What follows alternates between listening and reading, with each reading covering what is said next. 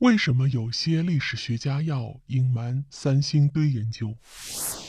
提起中国历史的起源，大多数朋友都会想到三皇五帝和夏商周三代。关于夏朝，历史学界认为起源于西历公元前二十一世纪，但是对于夏朝实际存在的证据，目前来说相当稀缺，以至于历史学界对夏朝的定位啊产生很大的争议。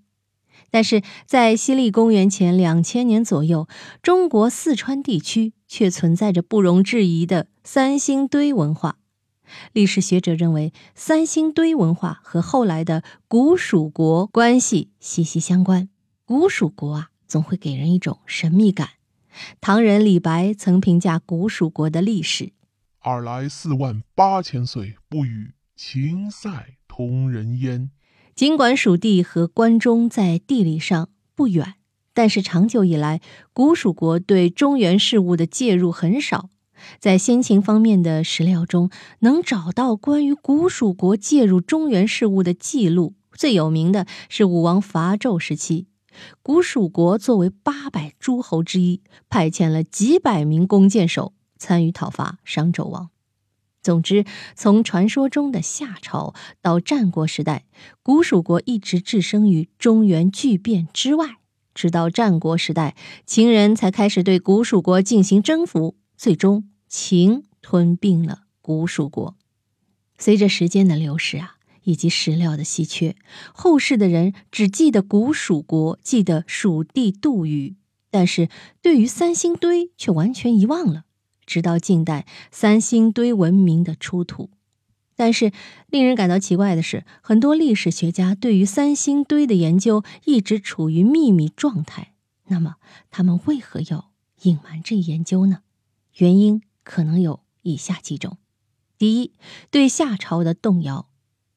长期以来，夏朝都被历史学界视为中国历史上文明时代的开端。夏朝算是国家，而之前的尧舜只能算部落。但是，关于夏朝的存在，在拿不出令人信服的证据之外，如果贸然宣布三星堆文明的辉煌，会在很大程度上对现行的历史学术体系造成冲击，甚至让公众对历史的认知产生混乱，甚至动摇夏朝的历史地位。毕竟夏朝是否存在有争议，而和夏朝一样悠久的三星堆却有很多实物证据，而且三星堆文明和后来的商周没有传承关系，这些对民族感情会造成伤害。第二，研究不成熟。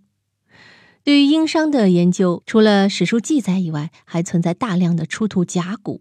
对于夏朝的了解，最起码。太康失国这些夏朝历史上的大事，以及夏朝君王世袭，都让人感到清晰。而三星堆文明的了解，历史学界对其了解程度远不敌对夏朝了解那样详实。因此，在对三星堆的研究不够成熟的情况下，是不能贸然公布研究成果的。第三，外来文化嫌疑。